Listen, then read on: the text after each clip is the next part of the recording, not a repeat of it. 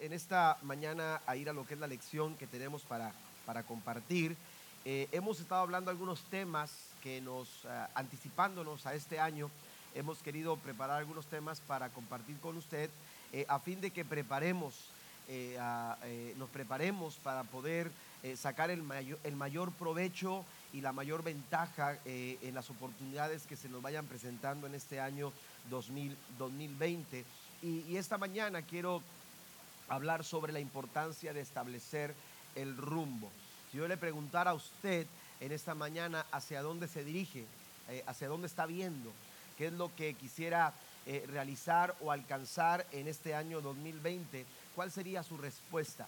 Amén. Sé que en diferentes áreas de nuestra vida nosotros eh, uh, quisiéramos tener eh, cierto alcance o ciertos propósitos a realizar, pero eh, eh, si, si, estamos determinados a establecer el rumbo, eh, trazar el rumbo para poder alcanzar esos logros, eso, eso tiene que ver con nuestra actitud. Por eso en esta mañana vamos a, a, a, tomar esta temática y quiero llevarlos a Proverbios capítulo 21, versículo número 5.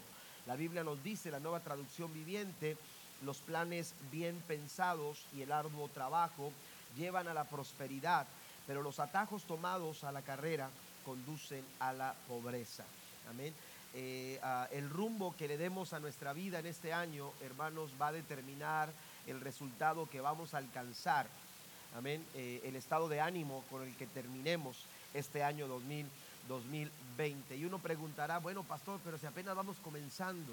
Amén. Apenas vamos comenzando. Quiero darle algunas estadísticas, solamente mencionar dos cosas en relación a algunas estadísticas que encontré de los últimos cinco años. Estas estadísticas están basadas en los últimos cinco años. Fíjese bien, eh, uh, eh, según estas estadísticas, el 25% de las personas que se propusieron al principio del año lograr una meta desistieron en la primera semana luego de haber comenzado.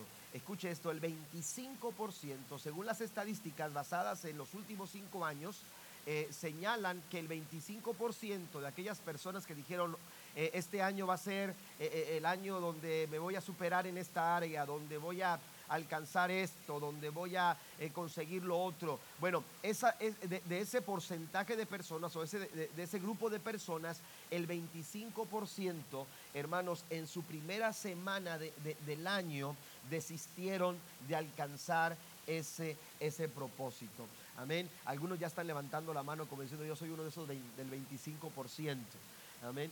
Eh, como que le hacen así un poquito escondiditos, ¿verdad? Pero la verdad, hermanos, es que eh, muchos de nosotros nos hemos trazado metas y a cuánto nos ha pasado que la primera semana todavía no va, eh, en la primera semana todavía se escucha decir, el lunes comienzo la dieta.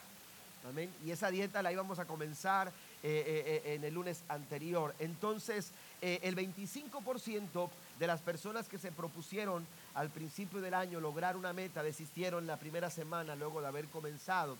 El 63% de las personas que comenzaron una rutina de ejercicio en el gimnasio dejaron de ir luego del primer mes.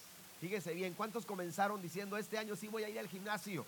Y algunos ya fueron, pero solamente fueron a pedir información. Este, eh, no se han decidido a, ir a hacer ejercicio.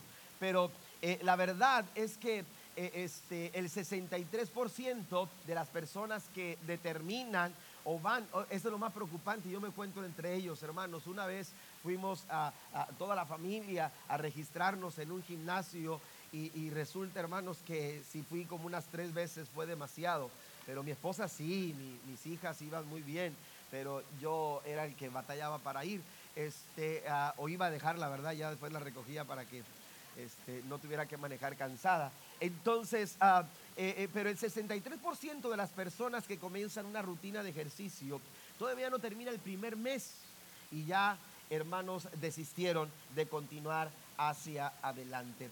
La necesidad de tener claras las metas que nos trazamos. Menciono dos cosas eh, eh, solamente como estadísticas, pero es importante que tengamos claro hacia dónde nosotros queremos ir. ¿Qué es lo que queremos alcanzar? ¿Qué quisiéramos nosotros eh, llegar a lograr en este año 2020? Es de suma de suma importancia. Procurar siempre establecer metas reales, productivas, dignas de alcanzar. Que, que, las metas produzcan un crecimiento tanto personal, en lo individual, ¿verdad? Como en lo familiar, en lo espiritual, que podamos madurar. Todas esas metas deben de estar dirigidas a darle gloria y honra a nuestro Padre celestial, porque después caemos o podemos caer eh, eh, en el error, hermanos, de buscar eh, metas vagas, metas que no tienen sentido o que realmente no valen la pena. Eclesiastés señala, hermanos, que podemos llegar a estar persiguiendo el viento. Y es precisamente en el capítulo 9, versículo 10 que el predicador señala en Eclesiastés, todo lo que te viniera a la mano para hacer, hazlo con todas tus fuerzas.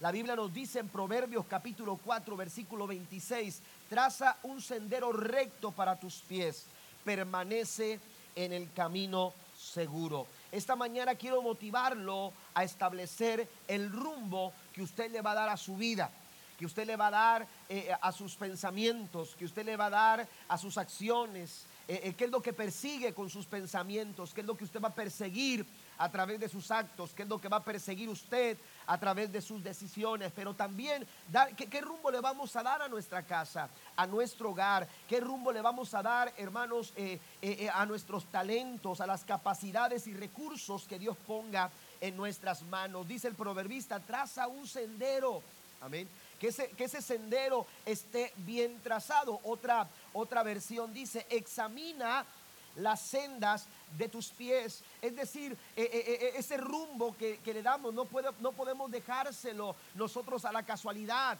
No podemos permitirnos el lujo de que las circunstancias vayan dictando el rumbo que le vamos a dar a nuestra vida en este año 2020. Es de sabios, según Proverbios 17, 24. Es de sabios, dice la escritura, la meta del prudente es la sabiduría.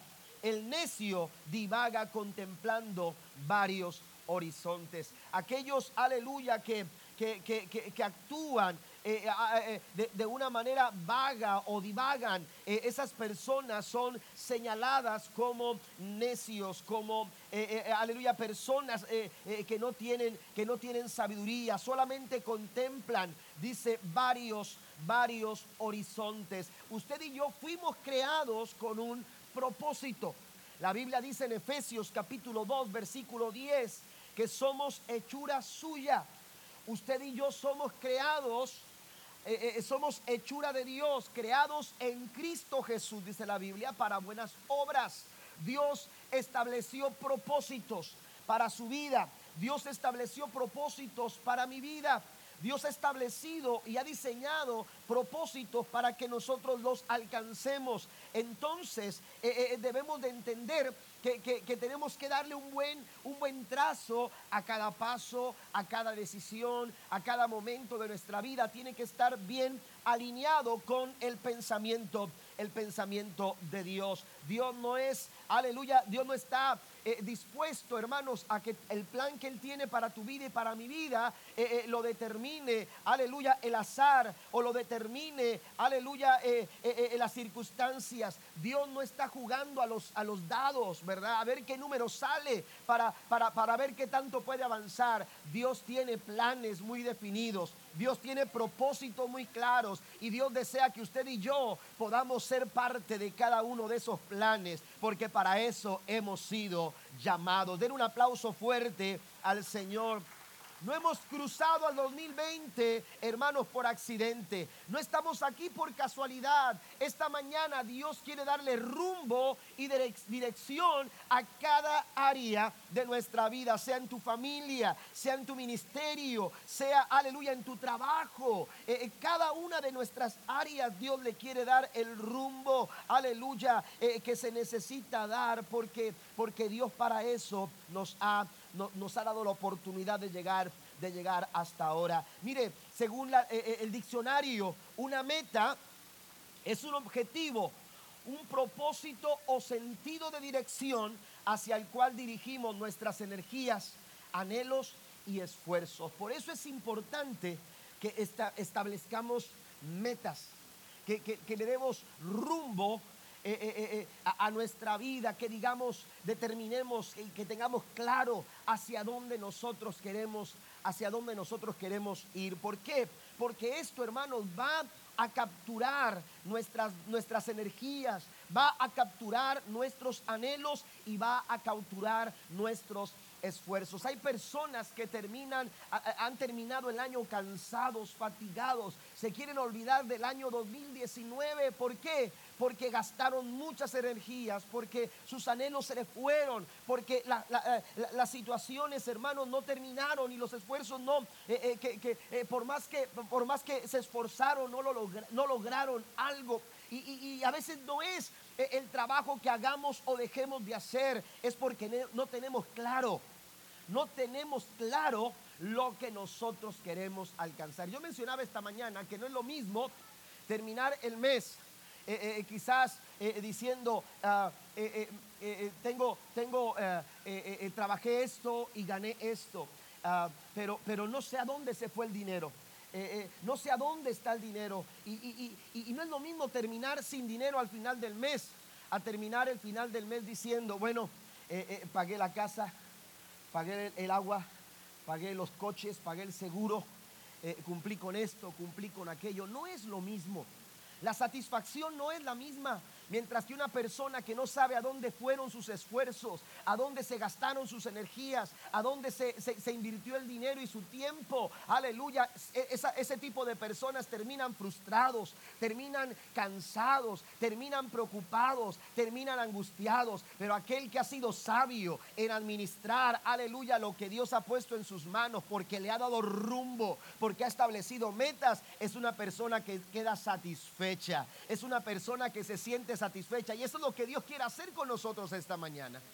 Tenemos entonces que darle rumbo, aleluya, eh, eh, a nuestra vida y esto solamente se logra cuando nosotros establecemos, establecemos metas. Entonces, una meta es un objetivo, un propósito, sentido de dirección hacia el cual dirigimos nuestras energías, anhelos y esfuerzos. Pero quiero llevarlos a un concepto bíblico. ¿Cómo ve las metas la Biblia? La Biblia está llena de personajes que, que, se movieron a través de metas. Y quiero mencionar cinco cosas, hermanos, en cuanto a la perspectiva bíblica de una meta. Quiero mencionar esto, los tres puntos principales, aleluya, los voy a, voy, voy a ser muy breve con esos puntos. Me voy a enfocar más en esta primera parte de la enseñanza. Así que quiero por favor que esté con pluma en mano porque quiero que anote algunas cosas en, su, en su hoja de anotaciones. Primero, en, el, en la perspectiva bíblica de una meta, hermanos, es que una meta es una responsabilidad espiritual. Usted quiere ser un buen cristiano, usted tiene que ser una persona con metas. Usted tiene que ser una persona con objetivos claros. Amén. Porque esto agrada a Dios porque esto es parte de nuestra responsabilidad. El establecimiento de metas es una responsabilidad espiritual. En este sentido, vivir, planear o desenvolvernos en la vida sin una meta es una acción irresponsable. Amén. Y la irresponsabilidad no agrada a Dios. En la Biblia nos encontramos el llamado de Dios en muchas ocasiones a vivir como sabios y no como necios, a ser diligentes, no negligentes. La negligencia, hermanos, aleluya, tiene que ver con una forma irresponsable, irresponsable de vida. Pero una persona que es diligente tiene cuidado. Es una persona que está atenta a sus responsabilidades. Un buen cristiano no anda a la deriva. Eso sería negligente. Un buen cristiano no vive su día, aleluya, a la deriva, no, no, no, no, no vive su vida eh, eh, al azar. Un buen cristiano tiene metas definidas. Un buen cristiano sabe a dónde quiere ir. Un buen cristiano sabe a dónde quiere llegar, sabe lo que quiere lograr. Y esto honra y glorifica a Dios. Amén. Es importante que nosotros entonces entendamos que el establecimiento de metas hermanos, es una forma responsable espiritualmente hablando. Dios, aleluya, se siente eh, eh, glorificado, se siente honrado cuando ve que su iglesia, cuando ve que las familias de sus hijos son familias con metas y objetivos claros.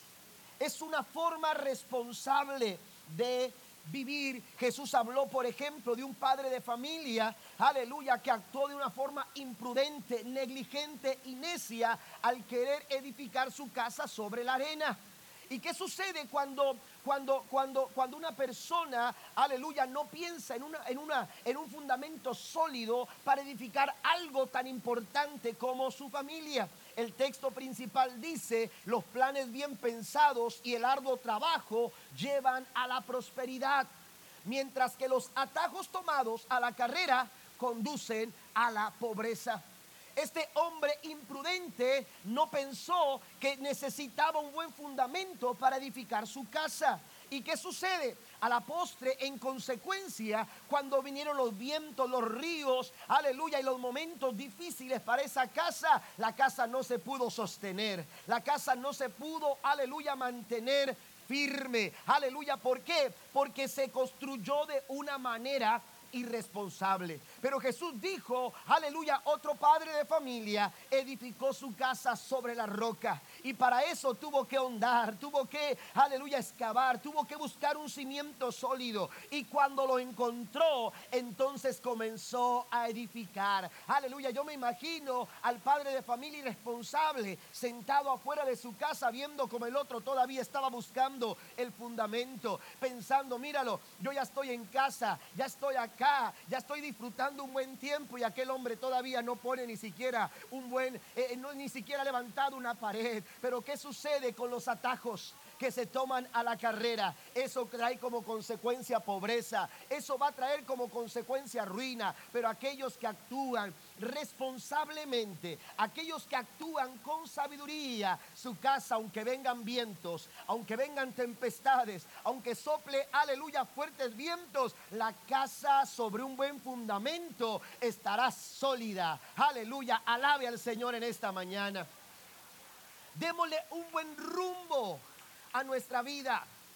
Y, tenemos que entender que esto se logra a través del establecimiento de metas. Aleluya. Entonces, y, las metas son eh, parte o, o, se llevan a cabo dentro de una vida responsable espiritualmente. Mire, el apóstol Pablo, yo mencionaba que hay muchos personajes en la Biblia que nos pueden dar ejemplo de cómo se movieron y fueron orientados por metas. Pero Filipenses capítulo 3, versículo 12 al 15 el apóstol Pablo eh, eh, menciona esto en su carta a los filipenses.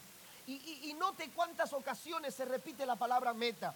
No quiero decir que ya llegué a la perfección en todo, dice, sino que sigo adelante. Estoy tratando de alcanzar esa meta, pues es la razón por la cual Jesucristo me alcanzó a mí. Hermanos, no considero haber llegado ya a mi meta, pero esto sí es lo que hago me olvido del pasado y me esfuerzo por alcanzar lo que está adelante. Sigo hacia la meta para ganar el premio que Dios me ofreció. Dice, cuando me llamó por medio de Jesucristo, entonces tengamos esa misma actitud todos los que hemos llegado a la madurez. Si en algo piensan diferente, eso también se lo aclarará Dios. Amén. Dice que tengamos esa actitud, dice el apóstol Pablo, esa misma actitud todos los que hemos llegado a la madurez espiritual. Un buen cristiano es una persona responsable. Responsable. Entonces las metas, hermanos, eh, eh, eh, en el concepto bíblico, tienen que ver con una responsabilidad espiritual. Amén. Una responsabilidad espiritual. Lamentablemente muchas personas y aún personas que viven eh, su fe, aleluya, no están viviendo responsablemente. Mire, están reaccionando a las circunstancias y no son personas que están accionando. Una persona que no tiene claro el rumbo a donde va, siempre va a ser una persona de reacción y no de acción. Amén. Hay personas que solamente reaccionan al momento, reaccionan a las circunstancias y a veces sus reacciones son buenas Pero a veces también sus reacciones no son buenas, son malas. Amén. Y, cuando no somos personas de acción, mire, cuando, cuando Daniel llegó a Babilonia, él descubrió, se dio cuenta que era un ambiente nocivo. El capítulo 1 dice, hermanos, que era una nación pagana donde Daniel había llegado. Y Daniel pudo descubrir, hermanos, que a él las costumbres de los babilonios, sus tradiciones, su forma de vida, su estilo de vida, no era una vida saludable, ni siquiera lo que comían. Y entonces dice la Biblia que propuso en su corazón. Esto habla cuando usted propone, usted está accionando una propuesta. La vida, el rumbo que tú le quieres dar a la vida en este año 2020, tú tienes que proponerle a tus hijos, tú tienes que proponerle a tu esposa, a tu esposo, tú tienes que, tienes que ser gente que proponga una acción para alcanzar una meta. Aleluya. Y entonces la gente que establece meta es gente que propone y todos los días está proponiendo, aleluya, algo. ¿Por qué? Porque su pensamiento está en alcanzar ese, e, e, ese logro, en alcanzar esa meta, eso que se ha trazado en la vida. Y entonces Daniel tenía una meta y dice la escritura, porque él decía, eh, eh, dice la escritura, se propuso en su corazón no contaminarse. La meta de Daniel era no contaminarse, era guardar su corazón limpio, era guardar su pensamiento limpio, era mantener su santidad delante de Dios. Esa era la meta de Daniel, como debiera ser la meta nuestra también en este año 2020, que ante todas estas circunstancias y ante tantas situaciones, hermanos, que quieren envolvernos para cambiar nuestra manera de pensar, nuestra manera de actuar, nuestra manera de vivir, nosotros podamos proponer vivir una vida santa y limpia delante de la presencia del Señor. Den un aplauso fuerte a nuestro Dios. Él propuso en su corazón. Es una forma responsable. Aleluya. Cuando nosotros perseguimos, cuando nosotros perseguimos una meta. Si usted no tiene una meta clara de a dónde quiere ir, a dónde quiera llegar, entonces cualquier cosa va a robarle el tiempo, su dinero, su esfuerzo, porque no tienen nada eh, eh, claro de lo que usted quiere alcanzar. Su dinero, su tiempo, su esfuerzo se va a ir por cualquier lado. Cuando hablamos de responsabilidad hablamos de disciplina. Y Pablo habla de esto. La Biblia nos dice en 1 Corintios capítulo 9 verso 25, todos los atletas se entrenan con disciplina. Amén. Estamos hablando de que duermen bien, comen bien, amén, se ejercitan bien, ¿verdad? Hay una disciplina. Yo decía a los hermanos, este cuerpo no se hizo de la noche a la mañana. Amén. Sí, se mira el pastor qué, músculos tiene y qué fuerte. Es ejercicio, hermanos, disciplina. No se rían así. Amén. Es disciplina. Dice Pablo, disciplina. Usted tiene que formar, eh, eh, tiene que, vivir una vida disciplinada. Porque en la irresponsabilidad está la ruina. En la irresponsabilidad, aleluya, está la pobreza en la irresponsabilidad. Hermanos, se nos pierden muchas cosas. Se nos va el dinero, se nos va el tiempo, se nos van tantas cosas. Nuestros esfuerzos nos van gastando. Aleluya. ¿Por qué? Porque no hay una disciplina. Dice Pablo, todos los atletas se entrenan con disciplina. Dice, lo hacen para ganar un premio que se va a desvanecer. Pero a nosotros lo hacemos por un premio eterno. ¿Cuántos alaban a Dios? Dice entonces Pablo, por eso yo corro, aleluya, yo corro, aleluya, dice Pablo, directo a la meta y cada paso lo doy con un propósito. Soy responsable de mis decisiones. Soy responsable de los pensamientos que genero. Soy responsable del tiempo que me tomo, aleluya, para, para, para, para vivir mi día, cada día, cada día, cada día. Yo estoy viviendo mi vida responsablemente. Y entonces cuando hago esto, cada paso que doy lo doy por alcanzar el propósito. Amén. Yo lo doy por alcanzar el propósito. Proverbios 13, versículo 16 dice, todo hombre prudente procede con sabiduría. Bien podemos leerlo de esta manera. Todo hombre prudente es responsable. O procede con responsabilidad, mas el necio manifestará su necedad. El concepto la perspectiva bíblica sobre una meta es que es una responsabilidad espiritual. Segundo, eh, eh, eh, también parte de esa perspectiva, hermanos, como que nos presenta la Biblia acerca de las metas, es que una meta es una declaración de fe. Y esto me gusta. Una meta es una declaración de fe. Las metas son declaraciones de fe. Si usted quiere vivir por fe, usted tiene que establecer metas. A veces pensamos que la fe es una aventura. La aventura de la fe. Pero la verdad, hermanos, es que la fe, según Hebreos capítulo 11, versículo 1, tiene certeza. No se tiene lo que se quiere, pero se tiene la certeza de que se va a lograr. Es la certeza de lo que se espera. Se está esperando porque no se tiene, pero tengo la certeza de lo que lo voy a lograr. Esa certeza involucra metas. Eh, ¿Cómo, ¿Cómo puedo tener certeza si no tengo claro lo que quiero? Y entonces usted dice, yo es que yo, yo, yo tengo fe y hago una declaración de fe a través de, lo que, de, la meta, que, del rumbo que yo le doy a mi vida. Y entonces usted dice, bueno, eh, yo creo que Dios me va a dar este año un mejor trabajo. Amén. Y entonces lo que hace la meta es que me lleva a creer. ¿Por qué? Porque es una declaración de fe. Es la certeza de lo que se espera. Es la convicción de lo que no veo.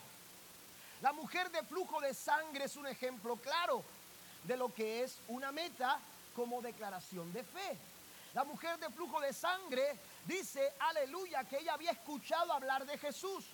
Y eso le hizo, le, fue suficiente como para creer en su corazón que si tocaba el manto del maestro, ella recibiría su milagro.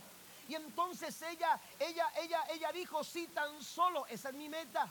Mi, meta es tocarlo, porque si mi meta se alcanza, mi milagro se recibe. Pero a veces la multitud de personas, aleluya, o esa multitud de personas era un obstáculo. Había tantos obstáculos para esta mujer, hermano, y es que así la fe. Y es lo que sucede cuando tú estableces las metas eh, eh, eh, claras en tu vida. Y entonces lo que va a ser una meta es que va a desafiar tu fe y va a extenderte tu fe. más grande sea tu meta, más desafiada será tu fe. Y entonces la Biblia dice que, esta mujer salió de entre la multitud, pero esa multitud, hermano, estaba llena de complicaciones. Para empezar, ella no podía estar entre la multitud porque había leyes, hermanos, de inmundicia. Y esta mujer estaba inmunda por su condición. Y esa ley, hermanos, establecía que si ella se, involucraba con la multitud, ella podía ser encontrada y entonces sería apedreada porque ella no podía estar entre la multitud. Ella tuvo que vencer temores, ella tuvo que eh, hacer esfuerzos, ella tuvo que avanzar, ella tuvo que hacer responsable, aleluya, su accionar, porque ella tenía una meta, si tan solo tocare el manto del maestro. Hay muchas complicaciones para que tú te extiendas a tu meta. Seguramente tú tienes sueños, y a lo mejor esos sueños te han detenido, se han detenido en tu vida, los has pospuesto para otro tiempo, los has dejado para después. Aleluya, porque hay tanta multitud que te está diciendo no lo puedes lograr, no lo puedes alcanzar, no lo puedes, no, no puedes avanzar. Mira, aquí está el hermano Durán. Eh, hace dos años quizás me empezó a contar sobre un deseo que él tenía de, establecer un negocio en Laredo. Amén. Eh, eh, él es técnico en aire acondicionado, tiene su taller acá. Pero él tenía ese sueño. Amén. Y en ese sueño conoció a la hermana. Amén. ¿Verdad? Esas vueltas yo pensaba que era para el negocio, bueno, para allá, para la red. Y entonces, hermano, pero eh, así fue, todo comienza así. Amén. Y, el día 7 de febrero de este año están próximos a inaugurar el taller ahora en Laredo. Amén. Amén. Den un aplauso al Señor. Tenemos metas. Y hay metas que de pronto se ven complicadas. Eh, había visto un lugar y ese lugar se, se rentó antes y muchas cosas que pudiéramos mencionar ahora, pero, pero pareciera que, que, las metas eh, se, se, vuelven difíciles de alcanzar. Son parte del proceso, pero cuando tú haces una afirmación de fe, la Biblia dice que la fe es la certeza de lo que no se tiene, pero que se espera. Es la convicción de lo que no se ve, pero se va a conseguir. Aleluya, por medio de la fe. Entonces necesitamos nosotros hacer una declaración de fe y lo podemos lograr cuando nosotros establecemos una meta. La mujer dijo, si tan solamente tocare su manto, yo seré sana. Amén. Y tuvo que salir de entre la multitud, extenderse hacia donde estaba el maestro, tocar su manto. Y la Biblia dice que apenas tocó su manto y aquel flujo de sangre se detuvo. Aleluya, porque lo que tú crees, aleluya, eso va a suceder. Por eso a veces el enemigo quiere detenernos a la hora de soñar. Roba tus sueños, roba tus planes. Amén. Y, a veces eh, nos, nos eh, mire cómo todo va eh, de, la mano. a veces, hermanos, no es, que, no es que no podamos lograr los sueños, sino que se generan a veces actitudes irresponsables como la, la procrastinación. Procrastinamos, lo dejamos para después. Y, y, siempre estamos diciendo después, después, después. Dios quiere hacerlo ahora y tú lo estás dejando para después. Y esta mujer, hermano, le creyó aleluya, persiguió aquella meta y se extendió para conseguirla. La Biblia dice que sin fe es imposible agradar a Dios. Entonces la gente que tiene metas es una gente que agrada a Dios, porque la meta es una declaración de fe. Yo no sé usted, pero yo puedo imaginar cosas grandes para nosotros este año 2020. Yo quiero soñar por cosas mayores para este año, para nuestra iglesia, para nuestras familias. ¿Y saben qué dice la Biblia? En Efesios capítulo 3, versículo 20, la Biblia nos dice lo siguiente. La Biblia dice, hablando el apóstol Pablo, y aquel que es poderoso para hacer todas las cosas mucho más abundantemente de lo que podemos pedir, entender. Otras versiones dice imaginar. Mire, eh, yo quiero que traiga a su mente, a su pensamiento algo que quiera alcanzar este año. Una cosa, eso que usted quiere alcanzar este año, tráigalo a su pensamiento. Ahora quiero decirle, responderle de acuerdo a Efesios 3:20. Quiero decirle lo siguiente, Dios puede superar lo que estás pensando. Dios puede hacer mucho más de lo que acabas de pensar. Eso es lo que dice la Biblia. La Biblia dice que Él puede hacer mucho más de lo que podamos pedir. Amén. Yo no sé que usted pueda pedir en esta mañana, pero Dios puede hacer más de lo que tú puedas pedir. Yo no sé que usted logre entender esta mañana que pueda alcanzar, pero Dios puede hacer más de lo que tú puedas entender. Y Dios puede hacer mucho más de lo que tú te puedes imaginar. Y vaya que la mente del ser humano, hermanos, tiene una, una, capacidad de imaginación tremenda. Pues Dios dice, yo puedo superar eso que tú te imaginas. Den un aplauso fuerte a nuestro Dios. Dice, según el poder que actúa en nosotros. Deje que Dios, hermanos, aleluya, obre a través de esa declaración de fe que es su meta. A menudo Jesús les preguntaba a las personas, ¿qué quieres que te haga?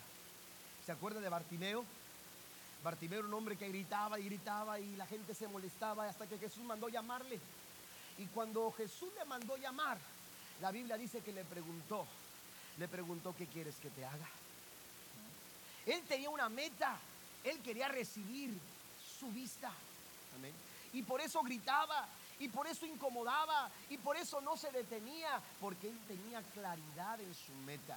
Él tenía una claridad en su meta. Pero entonces cuando estuvo delante de Jesús, Cristo le pregunta, ¿qué quieres que yo haga contigo? Declárame tu meta. Declárame tu meta. Y lo que tú declares hermano, lo que tú quieras alcanzar, esa meta que tú te has trazado, que te, has de trazar el rumbo, aleluya, que tú vas a trazar e, en tu vida para este año, hermano, que sea una declaración de fe, que sea una afirmación de fe, aleluya. Y cuando Cristo le pregunta a Bartimeo, ¿qué quieres que te haga? Aquel hombre sin titubear, aquel hombre, aleluya, sin pensarlo, dijo, Señor, quiero ver. Quiero ver, Señor, quiero ver con mis propios ojos lo que me han contado. Quiero ver con mis propios ojos lo que he escuchado. Quiero ver con mis propios ojos lo que me han descrito. Estoy cansado de tinieblas, estoy cansado de oscuridad, estoy cansado y frustrado de, de estar en esta situación. Pero ahora que supe que tú pasabas por aquí, aleluya, quise creer que tú me podías sanar. Y entonces dice la Biblia que Cristo le dio lo que tanto él esperaba. No tenga temor. Afirme, aleluya, su confianza en el Señor a través de una meta. Para su casa, para sus hijos, para su familia, para su matrimonio. Cuando no tenemos metas en la familia, hermanos, aleluya, podemos llegar a perdernos. Muchas familias, muchos matrimonios se desvanecen, se vienen abajo por falta de una, de una meta. Más adelante voy a mencionar un poco más acerca de eso. Pero a través de una meta, amados hermanos, afirmamos o declaramos nuestra fe. Debemos dejar que el tamaño de nuestro Dios determine el tamaño de nuestras metas. El tamaño, si usted le sirve a un Dios grande, entonces usted tiene que tener metas grandes. El tamaño de tu Dios debe determinar el tamaño de tus metas. Oiga, cuando David enfrenta a Goliat, la Biblia dice que entró a un lugar donde todos estaban paniqueados, eh, eh, eh, con temor. Saúl, el pueblo de Israel estaban atemorizados porque Goliat los amenazaba. Dos veces al día salía para dar amenazas y el pueblo retrocedía hasta que llegó un joven pastor llamado David. Y la Biblia dice que les dijo, no tengan miedo, ya no tienen por qué preocuparse, ya no tienen por qué angustiarse. Yo iré a pelear contra Goliat y yo lo voy a vencer. Cuando David declara esto, esta es mi meta. Mi meta es aleluya, pelear contra Goliat y vencerlo. Y cuando David expresa esto, oiga, la gente empezó a decir, ¿quién se cree este muchacho? ¿Quién se cree este jovencito? Y entonces empezaron a decir, ¿quién se cree? Eh, eh, Saúl le dijo, tú no puedes pelear contra él, eres muy joven, eres, eres, eres inmaduro, no sabes de, de peleas, no sabes de la guerra. Y entonces mucha gente empezó a preguntar, ¿quién es este? ¿Quién se cree este jovencito? Goliat mismo cuando vio a David llegar, aleluya, a, a la línea de batalla, le dijo, ¿qué soy acaso perro para que vengas a mí con palos? ¿Quién te crees? ¿Sabe que esa es la pregunta equivocada? La pregunta equivocada no es quién te creas tú o quién me crea yo. La pregunta correcta es quién tú crees que es tu Dios. Porque cuando tú sabes quién es tu Dios, hermano, tú puedes enfrentar Goliat. Tú puedes enfrentar diferentes situaciones, sea la garra del oso, sea la garra de león, el mismo Dios que me ha librado de ellos es el mismo Dios que me va a librar de este filisteo incircunciso. Den un aplauso fuerte a nuestro Dios. Deje que el tamaño de su Dios determine el tamaño de tu meta. Amén. La Biblia nos habla de que la forma en la que nosotros tenemos que vivir es por fe. Y una y otra vez, la Biblia dice tanto en el Antiguo como en el Nuevo Testamento el justo es por la fe que vivirá. Número tres, también hermanos, aleluya, debemos entender que la perspectiva eh, eh, eh, bíblica sobre una meta es enfocar nuestra energía. Es el enfoque correcto, amén. Es el enfoque de nuestra energía.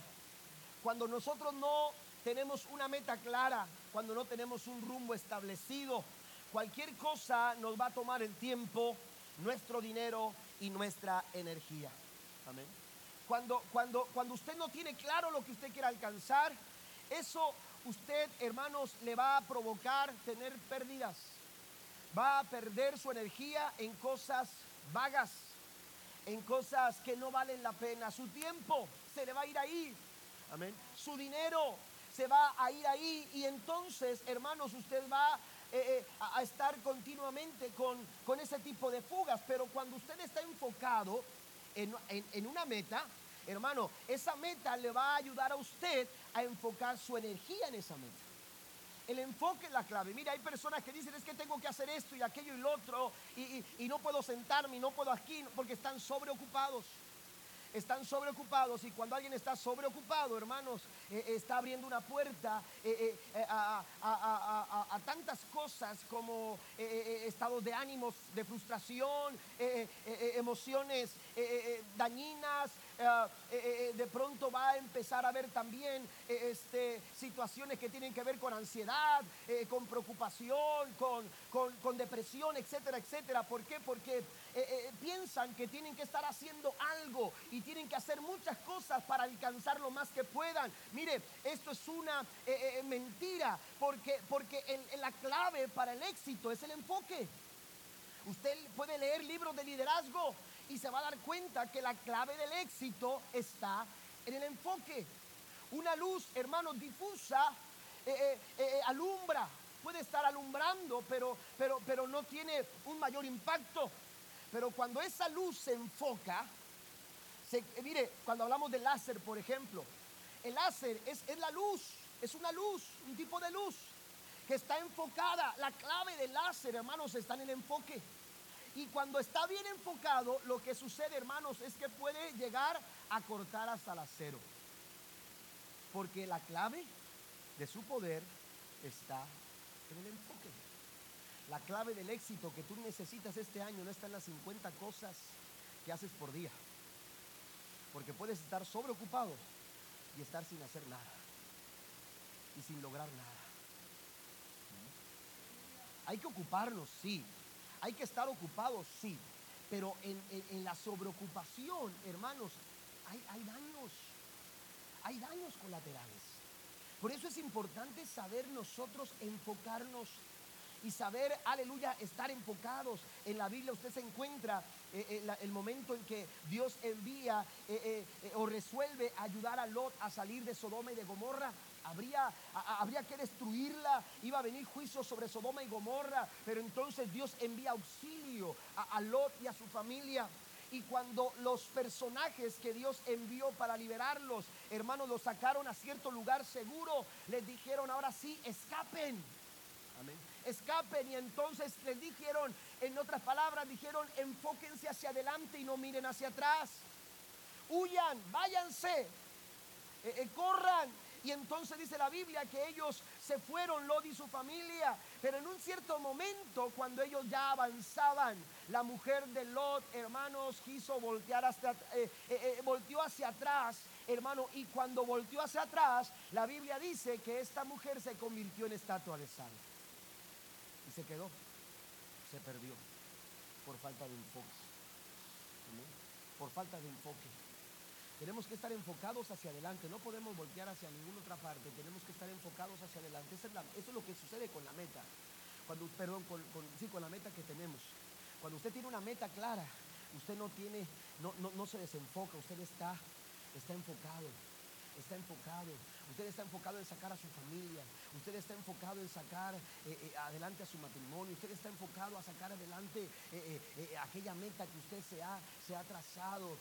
dicen que en cierta ocasión unos, una, una, atleta de, de, alto rendimiento se disciplinó y se preparó y hizo todo lo que tenía que hacer para una, para una carrera muy importante. Él estaba pronosticado a ser el campeón de ese evento. Y entonces cuando se llegó el momento de, de correr, eh, eh, él, estaba listo para, para subirse, ya se sentía con su medalla eh, en su cuello, él se sentía siendo el ganador.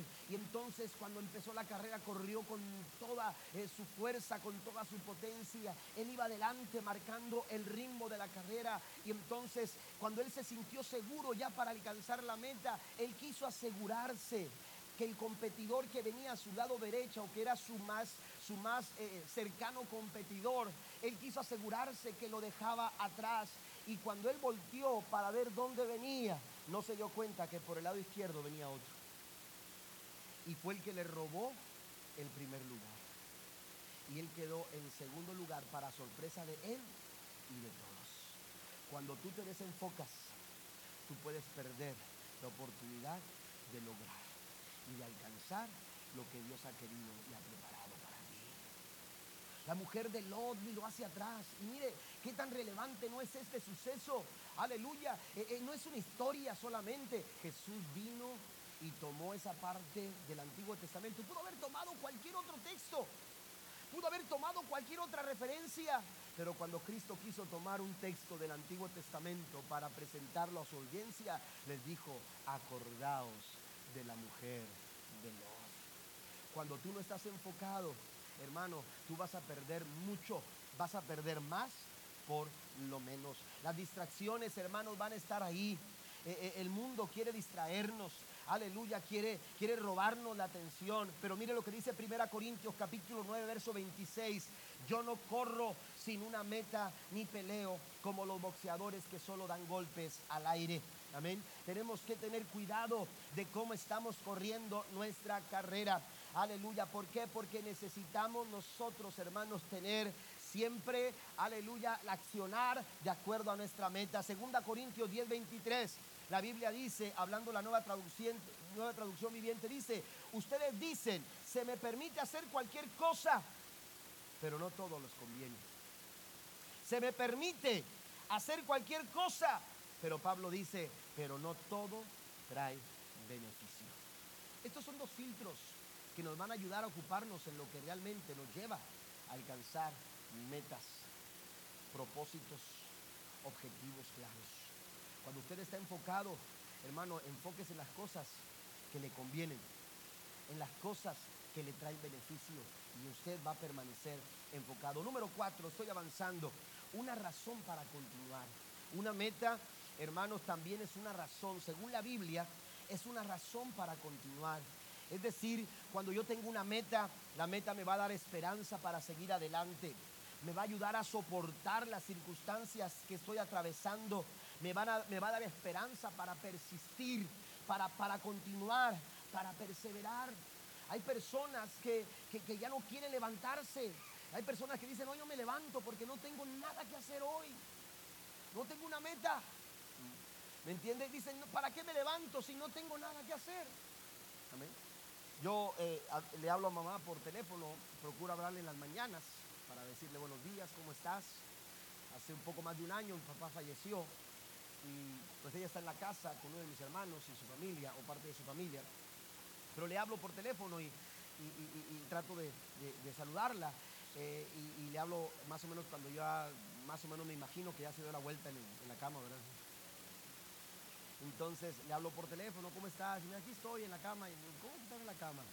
Este, ¿A qué hora estás a levantar? ¿para qué me levanto? ¿Para qué me levanto? No, ¿cómo que para qué me levanto? Que sea para buscar novio, ¿verdad? No, no, es cierto. Que no me oiga porque dice.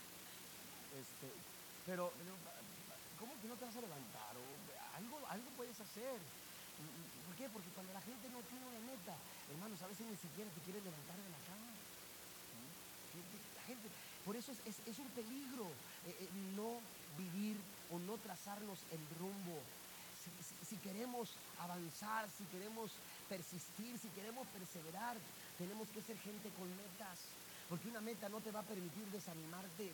Una meta no te va a dejar que, te la pases ahí en la cama acostado. Una meta, hermanos, te va a levantar.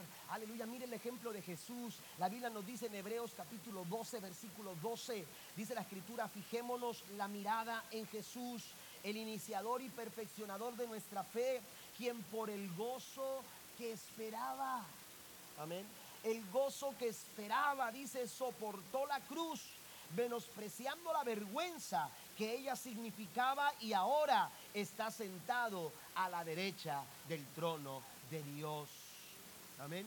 Cristo mismo, aleluya, tuvo que, eh, eh, eh, tuvo que levantarse de, esa situación, aleluya. Él, él, pudo ver la manera de levantarse porque él miraba su recompensa más allá del dolor que producía la angustia de ser crucificado. Recuerde que Cristo oraba al Padre, si es posible, pasa de mí esta copa, pero no se haga mi voluntad sino la tuya. Él mismo, él se daba cuenta del peso y de la vergüenza de morir en un madero.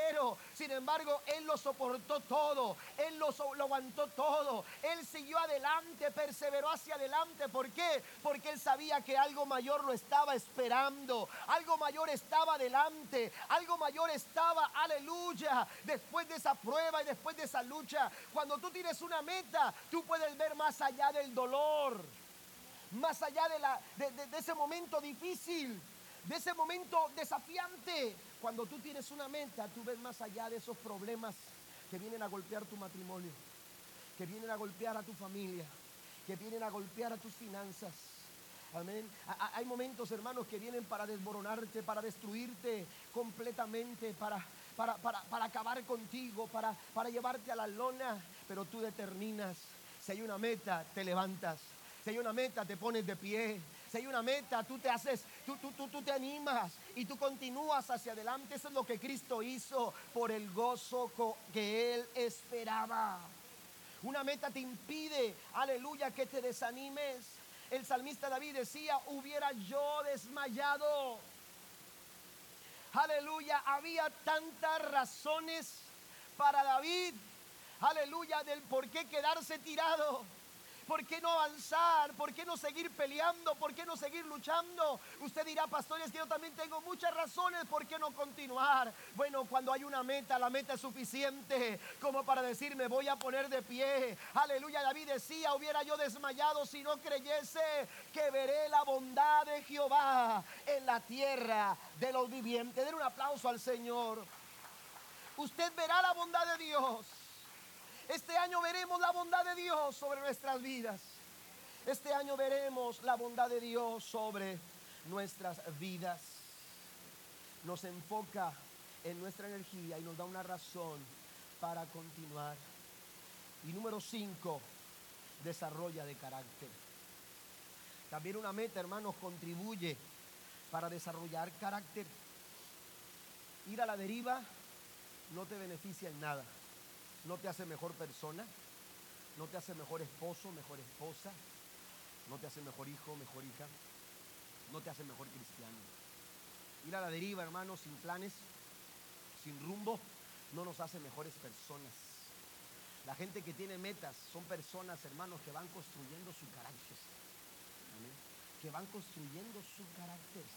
¿Se da cuenta cómo de niños empezamos a caminar y damos un paso y apenas nos paramos, estamos así como, ¿verdad? Pero cuando se siente uno a firmar, bueno, no me acuerdo yo, pero cuando yo miraba a mis hijos, hermanos, que, que, sentían que ya se podían parar, oiga, decía uno, ¿verdad? Ay, ya quisiera que caminara.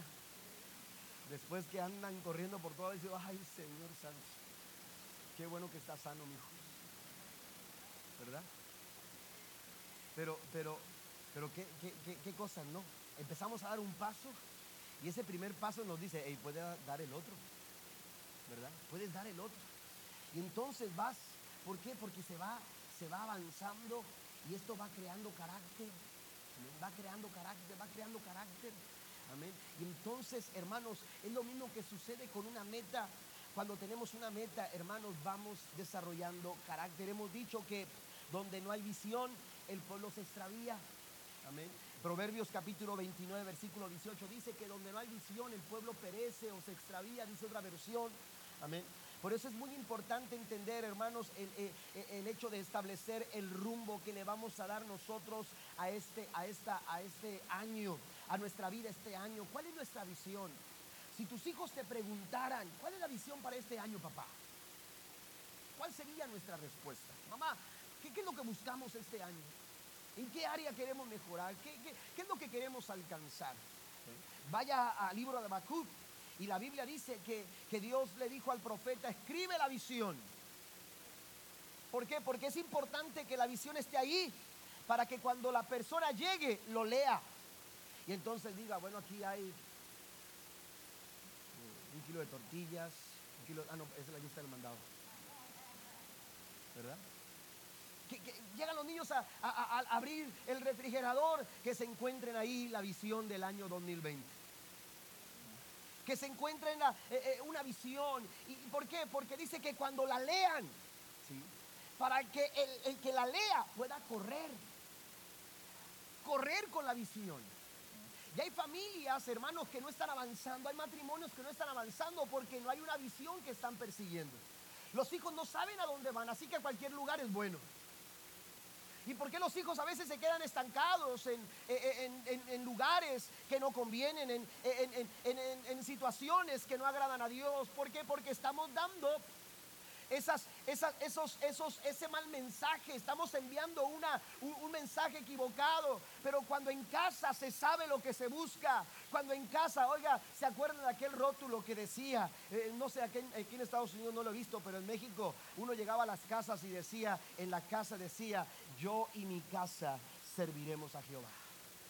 Y luego en otra ventana decía, esta casa alaba al Señor. Me gusta lo que, lo que, lo que dice el Hobby Lobby.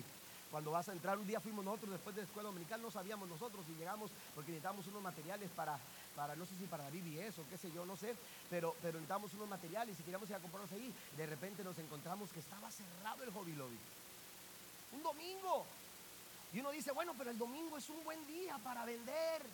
Pero el Hobby, hobby Lobby dice en la entrada, dice, este, eh, dice los horarios y luego dice abajo, dice domingo cerrado porque es día de adorar a Dios o día de alabar a Dios.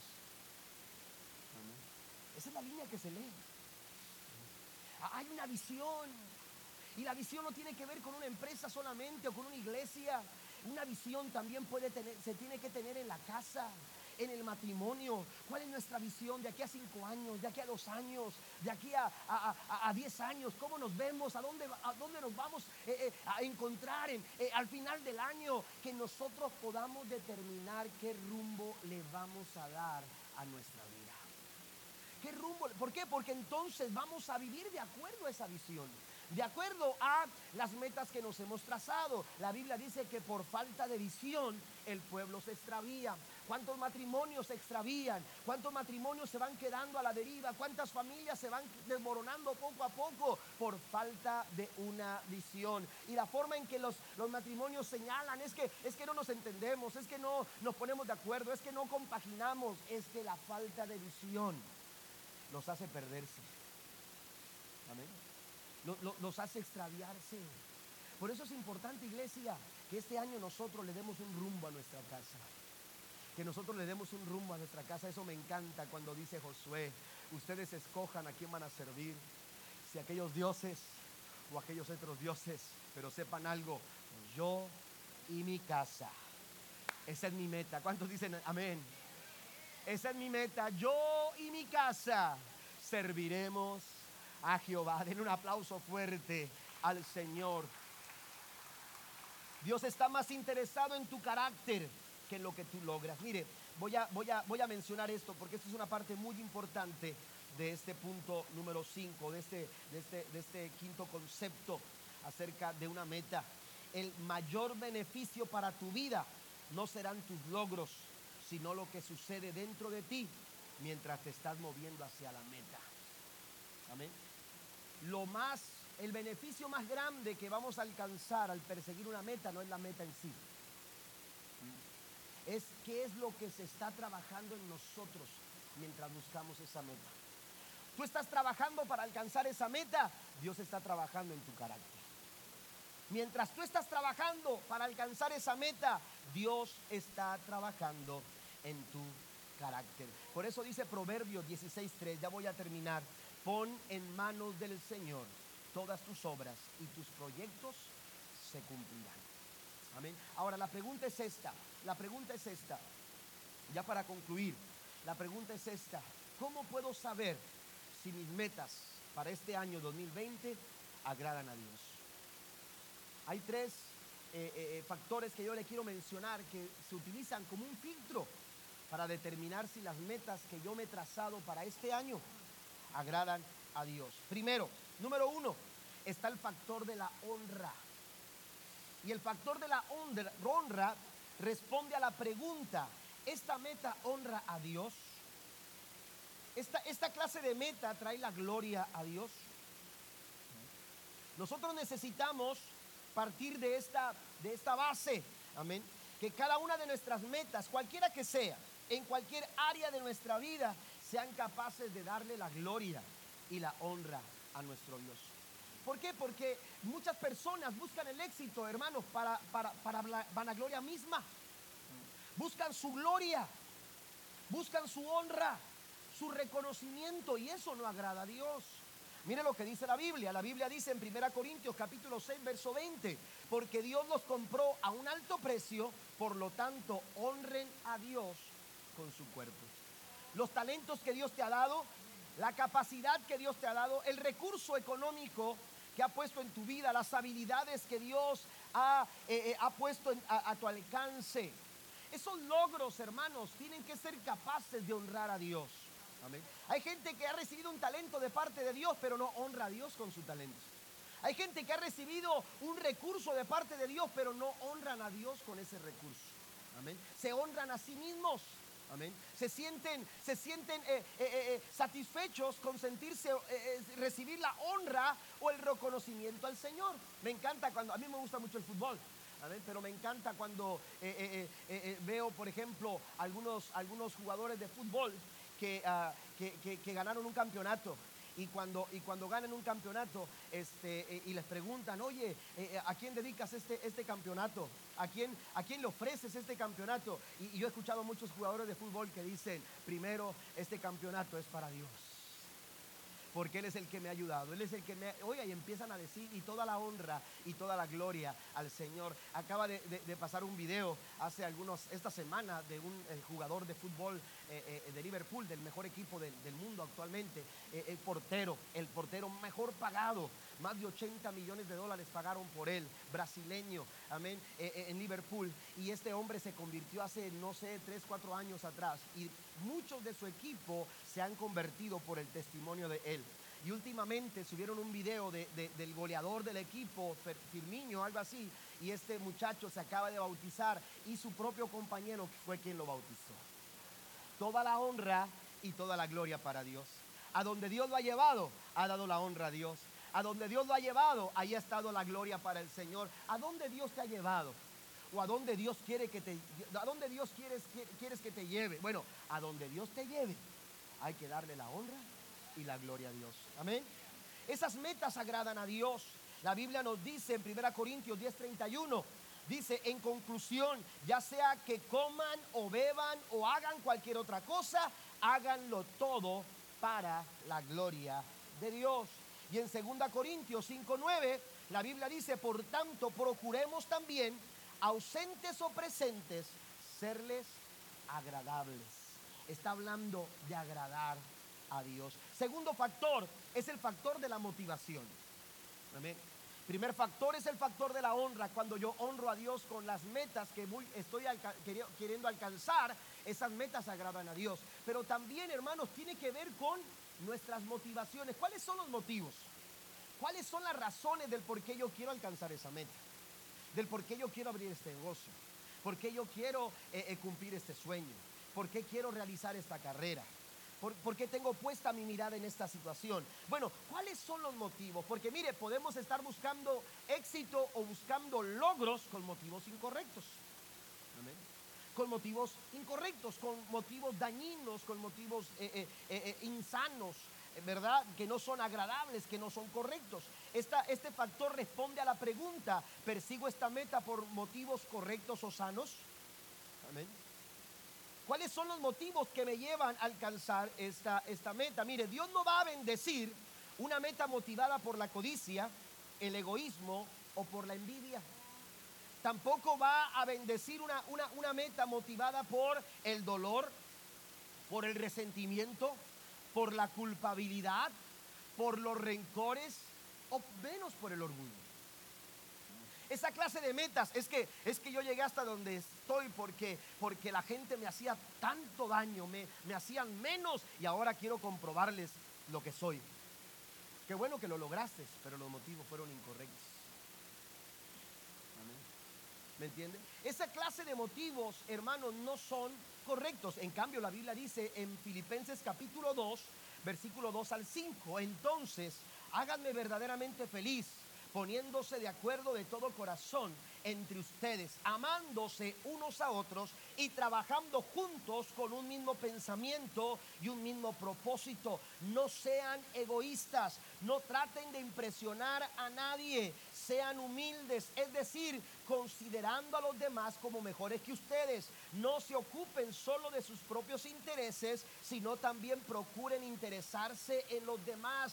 Tengan la misma actitud que tuvo Cristo Jesús. Y cuando leía esto, recordaba a Esther. Y Esther llegó a ser la esposa del hombre más importante del reino, la esposa del rey.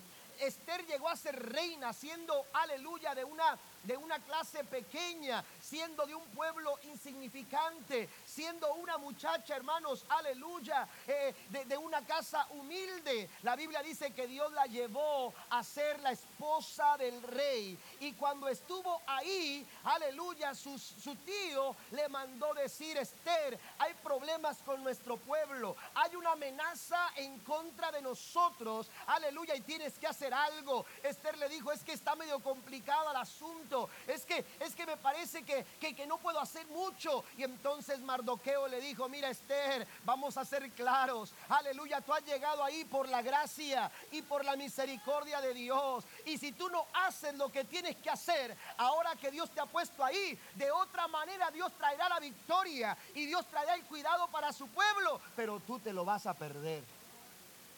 ¿Cuáles son tus motivos para llegar a donde quieres llegar? Amén. Hay que honrar a Dios, hay que tener motivos correctos. Y tercero, bueno, ahí hay otros textos, seguir el amor.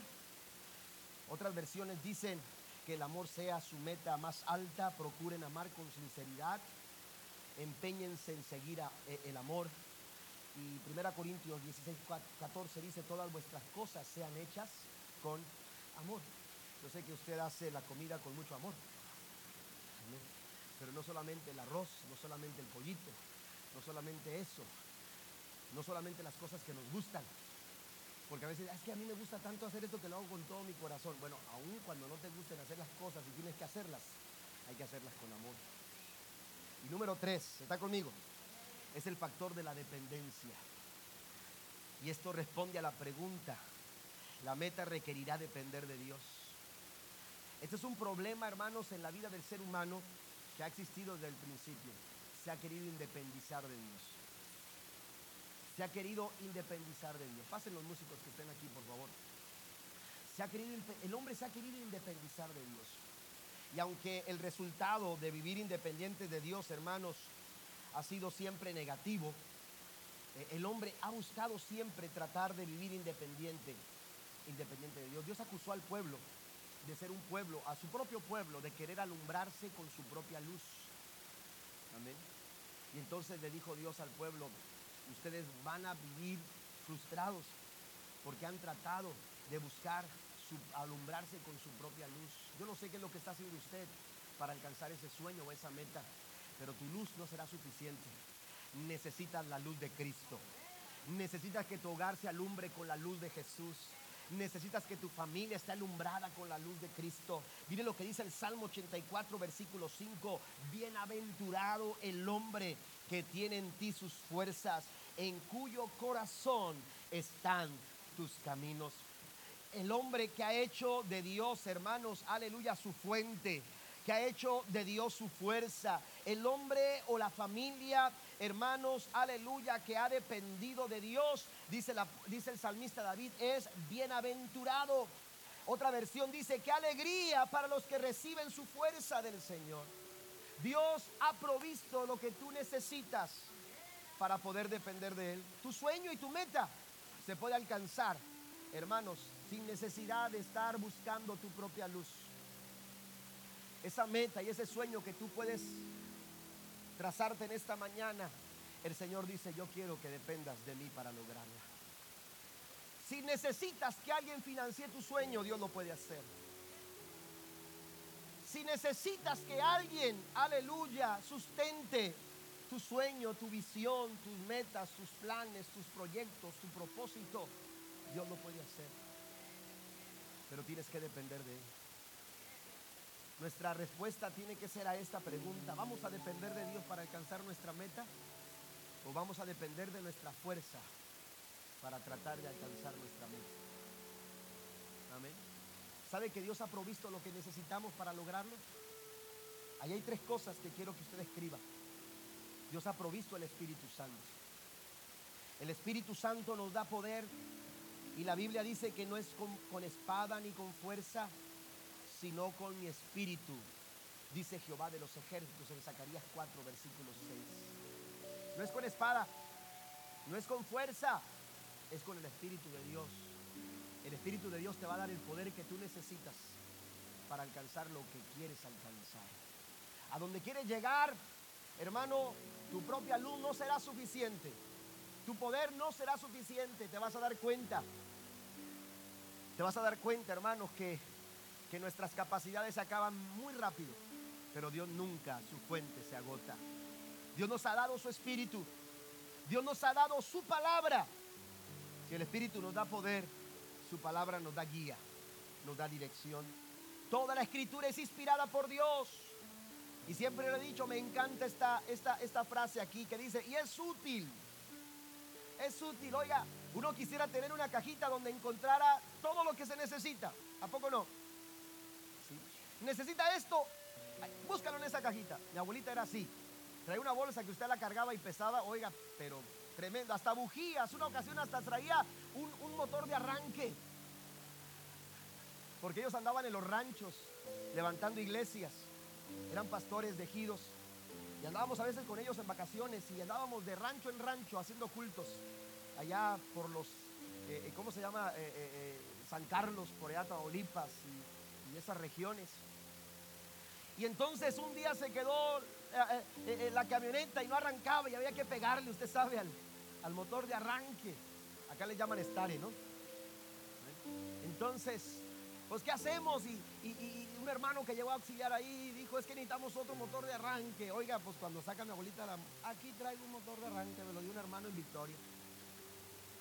Amén. Era, era, era una mochila que tenía todo. Oiga, qué bueno que pudiéramos tener todo en, una, en un lugar. Pues el Señor dice que su palabra es útil. ¿Quieres ser enseñado? La palabra de Dios. ¿Quieres, ¿Quieres ser corregido? Ahí está la palabra de Dios. ¿Quieres ser instruido? Ahí está la palabra de Dios. ¿Quieres ser preparado, capacitado para toda buena obra? Ahí está la palabra de Dios. Y Dios le dijo a Josué, harás prosperar tu camino y todo te saldrá bien. Y la tercera cosa que Dios ha provisto, hermanos, es la iglesia. Es la iglesia. Quiere alcanzar metas, acérquese a la iglesia.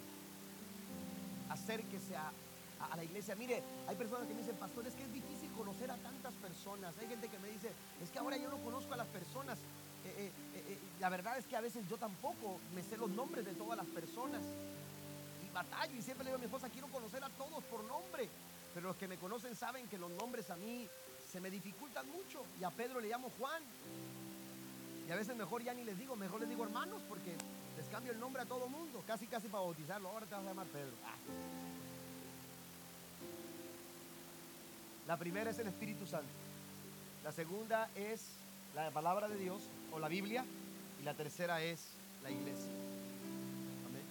Pero, pero mencionaba esto, hermanos, porque la iglesia es un recurso que Dios nos ha dado para, para, para que podamos depender de. Cuando usted se acerca a la iglesia, Dios le va a dar ayuda. El Espíritu Santo nos da poder. La Biblia nos da guianza y dirección. La iglesia nos va a dar ese apoyo y esa ayuda que necesitamos. Póngase de pie conmigo mientras platico algo, mientras menciono algo. Cuando, cuando decidimos eh, cambiar nuestra forma de orar por las peticiones, aunque lo habíamos visto en otras iglesias, este, no lo habíamos hecho. Pero un día platicando mi esposa y yo dijimos, me gusta, vamos a hacerlo de esta manera. Porque antes cada quien ponía su petición y orábamos en general. Pero un día entendimos que la Biblia dice que si dos de nosotros nos ponemos de acuerdo para orar, yo no sé cuántos de ustedes han venido con una meta por alcanzar. A lo mejor un milagro, una respuesta a una necesidad, una solución a un problema. Pero cuando usted ha venido a la iglesia y ha tenido la oportunidad de acercarse con alguien que está aquí en el altar, esperando que usted venga para ponerse de acuerdo con usted, eso es dependencia de Dios. Hay gente que se queda allá, hay gente que dice, no, no, no tengo por qué decirle mi situación a nadie. Se entiende, respetamos. Pero la Biblia dice que si te pones de acuerdo con alguien, no con todos, podemos ponernos de acuerdo con todos. Oiga, qué difícil es eso. Pero qué fácil es ponernos de acuerdo con alguien más. Tomarnos las manos. A lo mejor no tenemos algo como para decir, bueno, te puedo dar esto, pero puedo orar por ti. Si más no puedo hacer, tenemos que entender que la oración es y que ahí Dios nos muestra dependencia. Que ahí mostramos dependencia y Dios muestra un recurso para que podamos nosotros recibir de su fuerza. Y entonces me acerco porque quiero ser fortalecido en un área y me pongo de acuerdo. Dice la Biblia que son dos mejor que uno, porque si uno cae el otro lo va a levantar. Nos ponemos de acuerdo para orar por una meta. ¿Cuál es tu meta? ¿Cuál es que quieres alcanzar? Y tú te pones de acuerdo para orar con alguien. A lo mejor no aquí en el altar. A lo mejor has desarrollado una relación de amistad, de compañerismo con alguna otra persona, con alguna otra familia. Eso es bueno. Tomarnos el tiempo para relacionarnos. A veces el tiempo eh, eh, tenemos que salir y eso, pero si usted puede hacerlo, acérquese